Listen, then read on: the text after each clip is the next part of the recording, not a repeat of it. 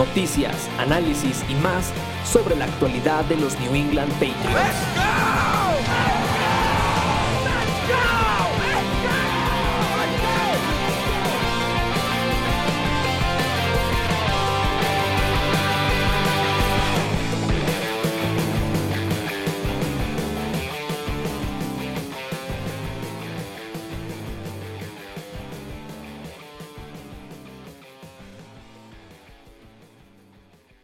Hola, ¿qué tal amigos? Muy buenas tardes, noches, días, según nos estén escuchando. Bienvenidos al podcast de Nación Patriota, el podcast eh, en off-season, pero también con mucho movimiento alrededor del equipo de New England, como algunas de las notas que vamos a comentar en este episodio. Eh, primero que nada, pues agradecerles mucho los saludos a Salvador García, un poquito de paciencia, porque ahí traigo la voz algo lastimada. Ha sido eh, el clima algo difícil acá en el norte del país, y, me, me agarró por sorpresa por ahí un resfrío. Entonces, ahí sí, si la voz se escucha diferente, si por ahí se me va la voz, alguna tosecilla, ahí les pido una disculpa con antelación. Eh, y en este episodio vamos a platicar un poquito de las notas eh, más sobresalientes de los New England Patriots, la conformación completa del staff, ya salieron los nombres de quienes van a estar este, eh, en la banca de los New England Patriots durante esta próxima temporada platicar de algunas bajas, de la situación de eh, Brown con el equipo, la terminación del contrato y obviamente platicar un poquito de esta serie que se estrenó en para la plataforma Apple TV de The Dynasty, esta serie que sigue históricamente eh, pues todo lo que eh, la dinastía de los New England Patriots basada en un libro que se publicó por ahí hace algunos años eh, con aprobación de los clubs, también para comentar un poquito de esta, de esta situación. Por ahí tengo un comentario ahí picante en cuanto a, como aficionados, cómo debemos ver esta, esta serie. Eh, pues primero que nada, digo, hablar un poquito de cómo se van a terminar conformando lo, el staff completo de Jared Mayo como head coach esta próxima temporada 24-25 de los New England Patriots. Ya hemos escuchado nombres y lo hemos platicado aquí dentro del podcast como Alex Van Pelt, como TC McCartney, como Tijuana Underwood, eh, Scott Peters, eh, Robert Kobler, eh, Ben McAdoo, controversial por ahí, que se van a estar ocupando de, la ofensiva. Rescatar uno de los nombres que se acaban de incorporar o que acaban de salir, Tyler Embry, también lo habíamos mencionado, creo, en el podcast que se va a estar encargando de los corredores ante la salida de Vinny Senseri. Tyler Hughes y Ben Bringnell eh, son incorporaciones junto con el coach, el asistente a la defensiva de control de calidad Michael McCarthy, no confundir con el coach de los Vaqueros de Dallas. Respectivamente, eh, Tyler Hughes y, Ben Brignell vienen a ocupar dos posiciones importantes. La verdad es que se ha hablado mucho del poco desarrollo o nulo que han tenido los receptores en el equipo de New England, también junto con los Tyrants. De cierta manera se ha visto un, un poco menos afectado esto porque el, talento sobresale muchas de las veces. Y Hunter Henry es un gran, gran ala cerrada.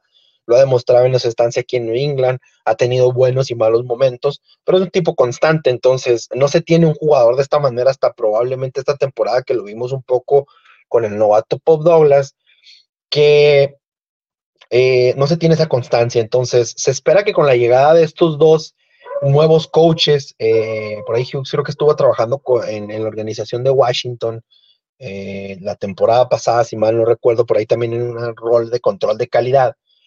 Eh, se espera que se logre desarrollar un poco. Tiene, tiene obviamente como todos algún tipo de, estuvo trabajando en algún momento cercano a Alex Van Pelt. Y son dos posiciones que se ocupan mucho en esta próxima temporada, no solo en el drafteo, sino que van a ser esenciales para el desarrollo de la ofensiva de Alex Van Pelt, obviamente el entrenamiento con Embry de los corredores que van a ser parte esencial del equipo. Si a usted no le gustan los equipos que corren y si no le gusta que la base sea un fútbol sólido y que va a seguir por la carrera, probablemente no le va a gustar mucho lo que va a jugar New England esta próxima temporada, pero lo vale si saben utilizarlo eh, como, como se espera, obviamente sacar provecho de, de alas cerradas atléticas y de grandes eh, receptores, estos tipo X que le llaman, un, llámese un Amari Cooper, un DK Metcalf, eh, y obviamente en la posición de Tyren David en Yoku, eh, respectivamente, que estuvieron trabajando con Van Pelt la temporada pasada, tanto a Mari Cooper como David Njoku, eh, se vuelven esenciales en esta, en esta ofensiva. Y obviamente también se necesita un mariscal que sea capaz de, llegarles la, la, pelota a estos dos grandes, y por grandes me refiero a tamaño, jugadores dentro, de, dentro del equipo. Un equipo que se espera que mejore mucho, que se espera mucho que mejore la línea, que se espera mucho una mejora sustancial, la verdad, a pesar de que mucha gente diga, bueno, pues no somos un equipo de playoff, va a tardar en reconstruir el roster, sí, pero pues se espera ver un progreso, se espera que no pierdas juegos 6-0 en una lluvia horrible en casa, eh, contra ese juego eh, espeluznante en contra de los cargadores. Se espera que el equipo mejore mucho más y que sea capaz de sacar por lo menos esas victorias ríspidas eh, en el equipo. Eh, el, el staff defensivo lo habíamos hablado completamente. Hay un par de incorporaciones como la de Vini de Palma y Jamal Led, eh, trabajando como coaches, asistentes de control de calidad a la defensiva. no hay mucho que comentar. Obviamente ya hemos hablado de Jerry Montgomery, de Drew Wilkins y de Dante Hightower, el histórico de los Patriots, que también va a estar trabajando de la mano de Marcus Covington en el equipo. Eh, más allá de algunas adiciones, obviamente comentar lo de Daron eh, Mayo, que se va a encargar de todo el acondicionamiento físico del equipo ante la salida de Moses Malone, el ya, digo, eterno Moses Malone en el equipo, ya ha pasado mucho tiempo ahí. Mucha gente por ahí escuchó algunos comentarios acerca de, bueno, pues se quejaban de Belichick y los hijos, y ahora Jaron Mayo también tiene a su hermano ahí. Daron Mayo tenía ya tiempo trabajando en, en el equipo de la mano de Moses Malone, entonces probablemente sí se ve como una, una mejor, a lo mejor Moses Malone eh, por ahí pidió algo de tiempo, pidió buscar una nueva oportunidad, no lo sabemos, pero ya, ya estaba trabajando, no fue alguien eh, que trajera de, de la nada eh, Bill Belichick. Entonces, ese es su staff, ese es el staff completo.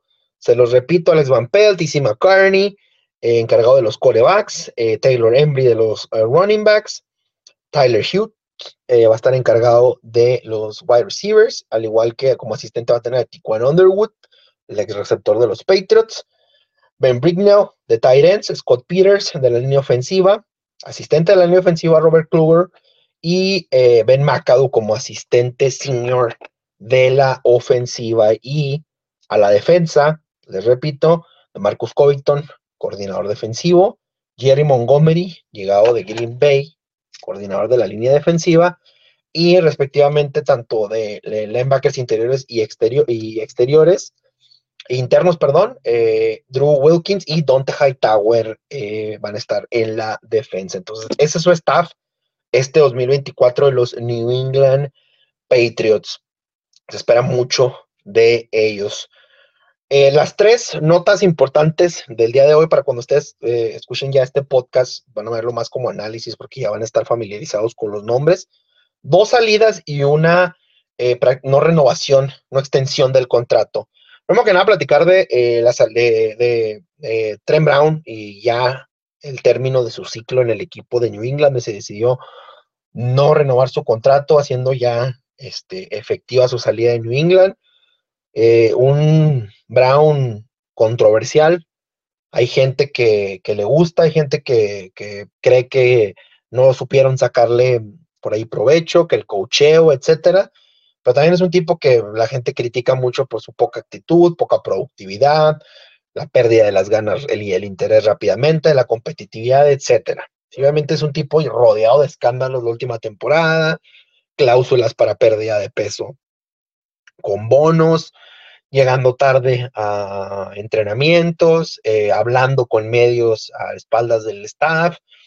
Es un tipo que realmente ya no quería estar en New England, que se quedó al final de la temporada porque tenía varios ahí bonuses que al final creo que se terminan alunando por ahí por algunas cosas que, que algunas maniobras por ahí que toda realizó Belichick al final de la temporada.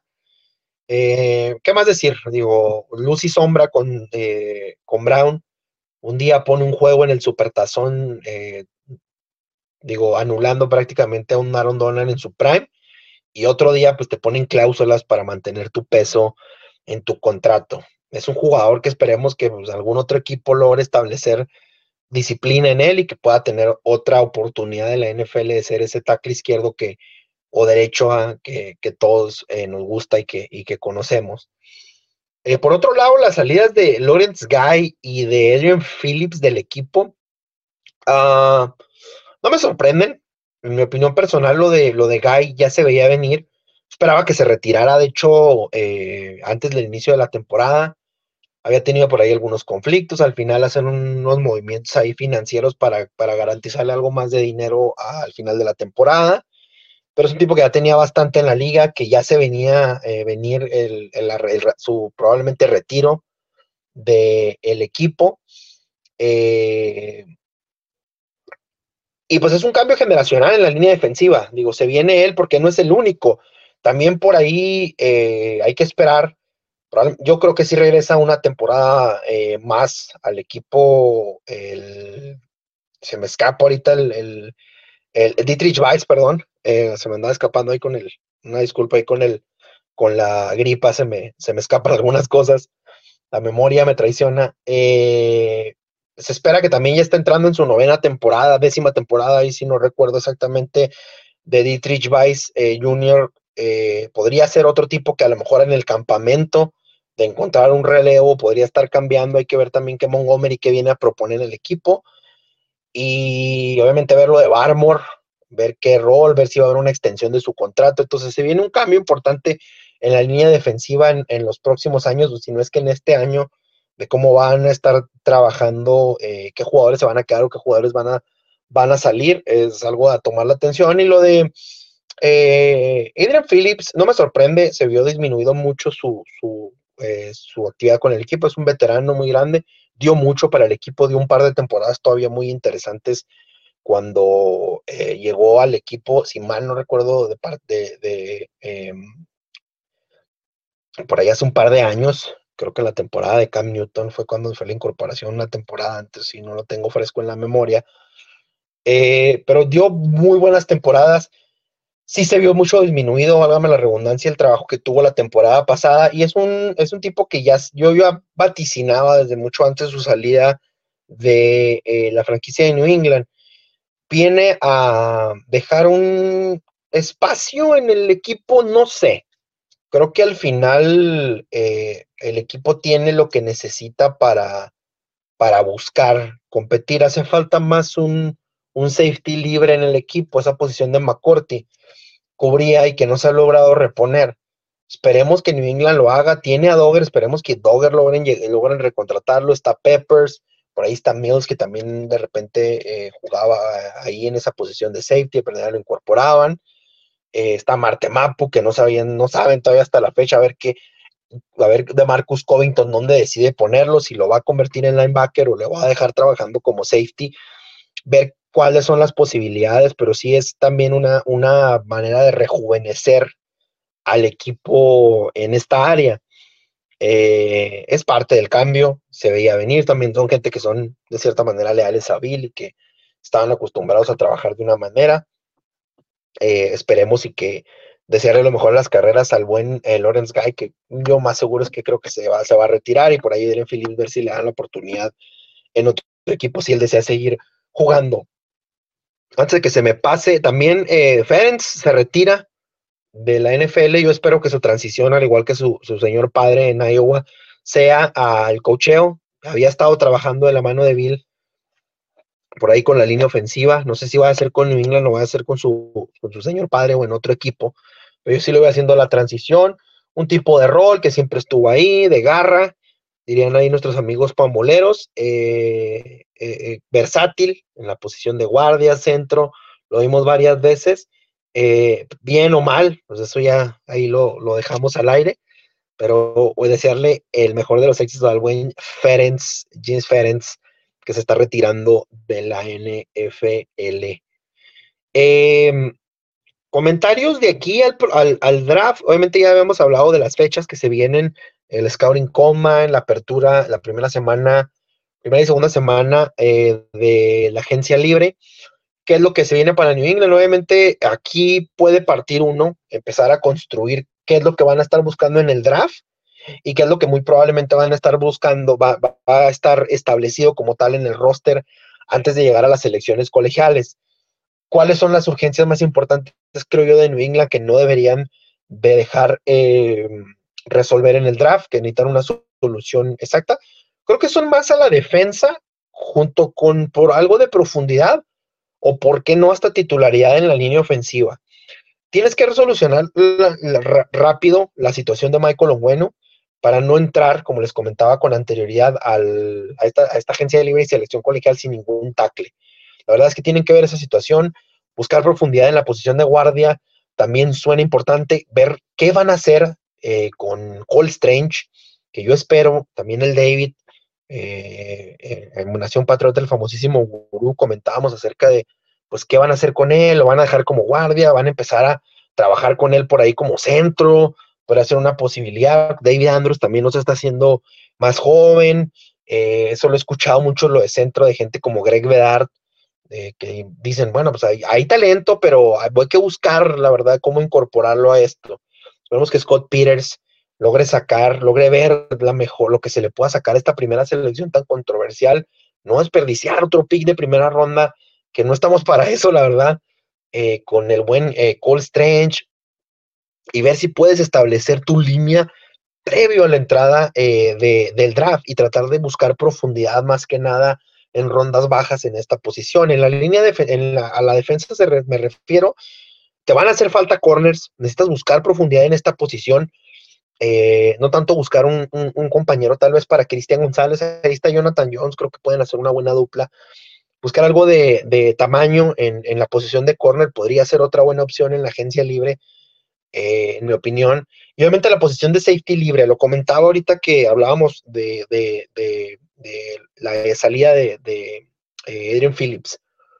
Creo que si buscaras un safety libre y dejaras a Peppers y a Dogger, dado caso de que este se quedara en el equipo, ya sea la, etiqueta de jugador en franquicia, un nuevo contrato, no lo sé. Pero si lo tuvieras la oportunidad de eh, quedarte con él, creo que le, le, le facilitaría, perdón, me hago bolas nuevamente, discúlpenme, eh, facilitaría mucho el trabajo de ellos, estar un poco más pegados a la línea, el hecho de tener un hombre más libre. Hemos hablado de lo de Jalen Mills, si puede desarrollar esta posición, estuvo cuando, en sus tiempos en, Águilas de Filadelfia, trabajando para buscar a alguien más de más impacto, con más veteranía, tal vez un, por ahí un, eh, Jackson acaban de, cortarlo del equipo de Chicago, puede hacer una buena incorporación en el equipo, por ahí Matt Judon estuvo ahí haciendo sus, eh, eh, sus ademanes en, el Instagram buscando a un Marlon Humphrey, que probablemente va a, ser, cortado por el equipo de Ravens para hacer algo de espacio ahí en el tope salarial. Están metidos ahí en un problema, esos son los contratos grandes que a la hora de la hora pesan, a la hora de la construcción puedes perder algunos veteranos y, y alguna gente de importancia, y es donde New England puede sacar algo de provecho con el espacio salarial que tienen, las necesidades que tienen. Entonces, buscar profundidad en estas posiciones. Creo que si realmente dejan trabajando tanto a Bentley y logran incorporar realmente a Marte Mapo a trabajar junto con el desarrollo físico que tiene otra temporada más y otro season en la, en, la NFL, podría cumplir esta, esta, mm, eh, esta labor de estar trabajando como linebacker. Va a hacer falta, creo, también traer un linebacker. Y el David lo apuntaba bien. Yo se lo discutí en el draft. Le decía, David, tan alto te vas a ver mal, a lo mejor por ahí buscando un, un linebacker interior, exterior. Creo que él me comentaba acerca del, exterior. Y, probablemente no en primera ronda, pero sí coincido con él de que sí hace falta profundidad en esta posición. Entonces, importante esto también. Creo que estas son las posiciones que yo buscaría arreglar en la agencia libre, obviamente de la mano de poner la etiqueta de jugador franquicia sobre Hunter Henry. Porque mucha gente me va a decir ahorita, bueno, y bueno, y Dogger. Lo de poner la etiqueta en Dogger me parece tirar dinero a la basura porque es mucho dinero la etiqueta ahorita sobre los, eh, sobre los safeties eh, en específico. Se me hace algo alta para Dogger, porque Dogger es muy buen jugador, es un tipo muy físico, sobre cobertura, no mejora, y se los digo desde ahorita, no va a mejorar. El tipo, la cobertura de pase no es lo suyo Entonces tienes que tenerlo, es un tipo muy, muy, muy encerrado en un cuadro y pagar tanto por un tipo que solamente te va a servir en la línea, la protección de la carrera, pero cuando lo necesitas atrás, protegiendo el pase, batalla mucho con los tight ends, eh, etcétera, creo que no vale tanto la etiqueta de jugador franquicia. Y lo de un bueno, lo de un bueno no es porque no se la puedan poner, es porque con bueno le tienes que pagar lo que le tienes que pagar. El tipo te acaba de poner una temporada como los mejores linieros ofensivos y ese es uno de los jugadores que debería de ser tu palmar completo, debería de ser uno de tus eh, pilares del equipo. Entonces hay que empezar a pagarle a estos jugadores importantes, jugadores que llegaron a tu equipo y jugadores que tú desarrollaste. lo de Hunter Henry lo veo de esta manera yo. La etiqueta sobre los talents no es muy alta, es buen dinero, se puede llegar a una a un acuerdo con, Hunter Henry si se quiere usar la etiqueta para negociar con él una extensión de contrato o un nuevo contrato, pero vas a necesitar un Tyren serio, un Tyren cumplidor y en pocas palabras y llanas, un, un Tyren bueno en el equipo, porque va a ser una de las principales armas que va a tener una disculpa, que va a tener tu probable joven coreback el próximo año o un coreback que se va a estar incorporando en este sistema, según sea el caso, si van y lo buscan en el draft, o tal vez llega alguien en la agencia, en la agencia libre, o ambas. Y entonces es importante, creo que es la mejor eh, estrategia de dejar a Hunter Henry con la etiqueta de jugador eh, franquicia. Por último, una disculpa. Por último, platicar de esta serie eh, de Dynasty a través de esta plataforma Apple Plus. Creo que te regalan eh, un, una, una, semana, o creo que he visto hasta tres meses en algunos lados. Una gente ha dicho de, Apple Plus, quien lo tiene, pues ya lo paga pues adelante, se, ahorra en esta situación. Yo no soy de los que pague por demasiadas suscripciones y menos que no soy un gran fanático de, de los em, eh, artículos de Apple, eh, ni mucho menos de sus plataformas, etcétera. Eh, eso ya es eh, un tema personal, ¿verdad? Soy una reliquia en toda la extensión de la palabra. Y la serie está ahí, la verdad es que es un recuento histórico bien importante, basada en un libro que se publicó hace algunos años, igual de igual nombre, creo, de Dynasty, eh, en el cual se empieza a relatar todo desde la, el ascenso de Brady a la titularidad de eh, los New England Patriots. En estos primeros dos episodios se habla acerca del contexto histórico, de cómo Brady llega al equipo, de la situación, de las tensiones a la hora de sentar a Drew Bledsoe eh, para los ah, aficionados nuevos a los New England Patriots. Para aquellos por ahí, un comentario que vi en, por ahí en la página de Facebook de nosotros, creo que dice, le voy a los Patriots por Millennial, dicen eh, algunos de los que siguen al equipo después de los que se vale eh, después de los eh, supertazones que los vieron jugar, que si me preguntan a mí, eh, sea por reglas cambiadas, si le quieren decir trampas, si usted que le va a, o que tiene conocidos que le van más bien, no creo que esté escuchando este podcast y le va a otro equipo, por ahí puede haber una excepción, pero usted tiene tíos, primos y, y, papás que le van a lo mejor a Dallas, a Steelers, y a los 49 de San Francisco, pues dígales, pues la última vez que ganaron yo probablemente ni nacía la última vez que ganaron ustedes, entonces eh, esas se las dejamos de tarea y los 49 van a seguir igual y van a nacer nietos y bisnietos y no van a ganar mientras Shanahan esté a cargo de esa franquicia.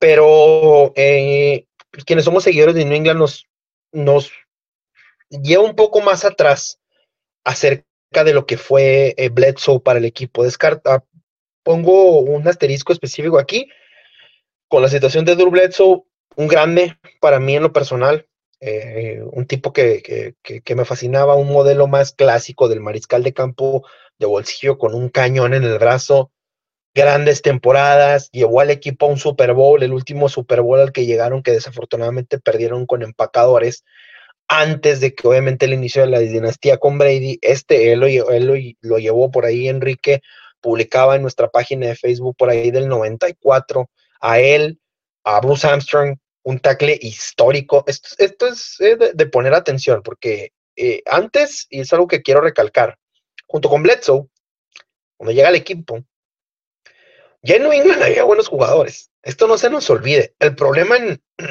disculpen, el problema en el que está metido New England en estos momentos tiene que ver porque no hay jugadores, porque no hay clase, porque no hay calidad, porque no hay jugadores de élite en el equipo.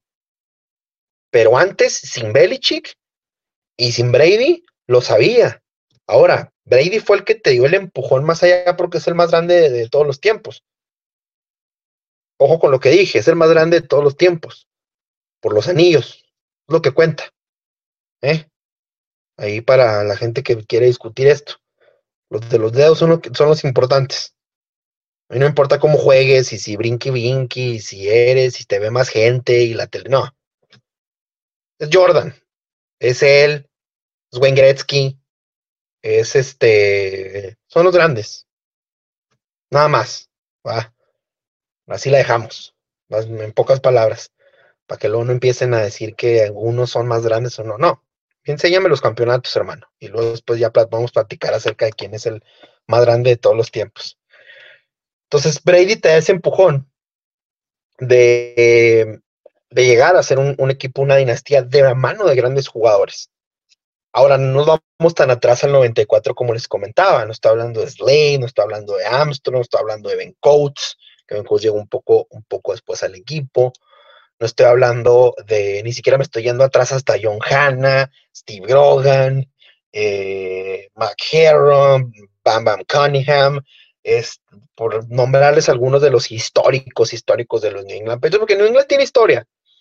También no se nos tiene que olvidar, y, estos documentales sirven para esto, para la historia moderna, y obviamente te intereses en la historia antigua del equipo, porque a todos esos que vienen y que me dicen que Kansas, que Buffalo, que estos, hey, New England tiene mucha historia atrás, y fue un muy buen equipo en los 70 también, y peleó, y ganó, y llegó a Super Bowl también en los 80 y por ahí terminó con grandes rachas y le ganaron a Neymar.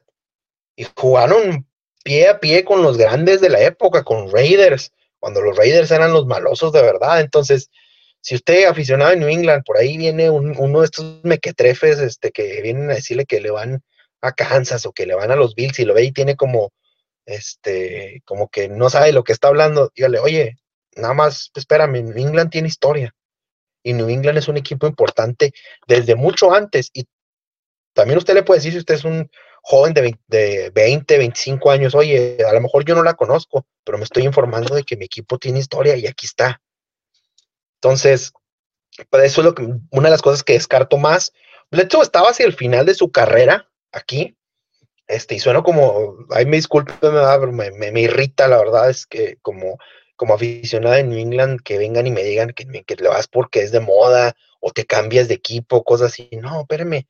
Usted que andaba con jersey de bucaneros, ¿qué es eso? O sea, eh, digo, soy el viejito gritándole al cielo, muéranse todos. Pero Bledsoe tenía historia, pero estaba hacia el final ya de su carrera. La verdad es que ya había perdido, ya había resultado muy malos resultados en playoff. No se le estaba dando a Bledsoe no es como lo quieren pintar de que él ya este, fue una prácticamente una, una osadía quitarle la titularidad, no.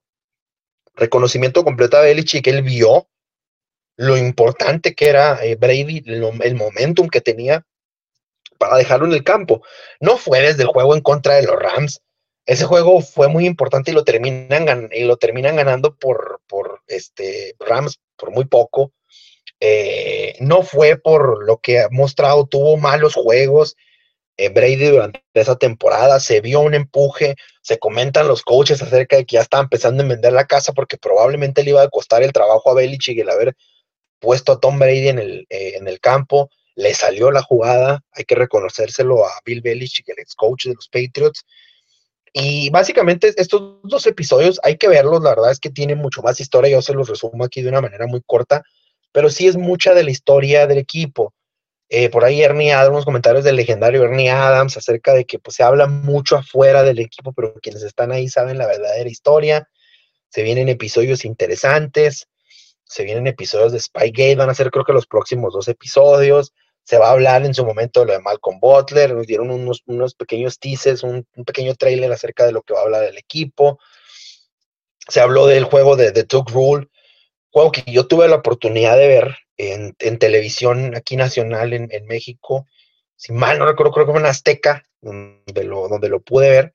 El juego La Nevada, impresionante. Estoy escuchando algunos comentarios de la gente que cubre el equipo allá en el área de Boston, comentando que esos boletos valen ahorita ya 3 mil, 4 mil dólares en mal estado. Ahora los que están en buen estado, pues no le quiero contar porque es uno de los juegos que va a pasar a la historia por la regla, por la patada, por la nevada, por... Es, un juego histórico, la verdad, para, para la NFL, les guste a los aficionados de Raiders o no el resultado, les guste a los aficionados de los demás equipos o no, pero es un juego histórico realmente para la liga por lo que significó cambiar la regla para, para siempre. Entonces, contexto histórico, una, eh, una palomita, interesante, bien hecho, no te, no te aburre, realmente la, serie pinta bien. Eh, lo que va a ser de Dynasty, entonces sí se les hace la invitación a que si tienen la oportunidad de verla, pues sí le echen un ojo a, esta, a este equipo y espero y despierte algo de interés de parte de todos los aficionados a cultivarnos un poquito más en la historia del equipo y no quedarnos en la historia, porque eso también es algo que me, me, intriga un poco, decir, estas cosas no, no, no salen así nada más porque el equipo ande bien, porque si el interés del equipo, que el equipo es que está bien, pues no te la vives recordando viejas glorias. Espero que no se sienten en sus laureles los craft y quieran vivir de esto.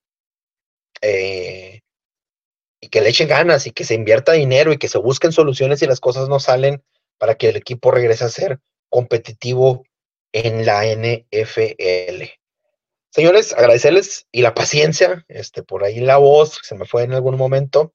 Les agradezco mucho, los saludos Salvador García. Nos estamos escuchando en próximas emisiones.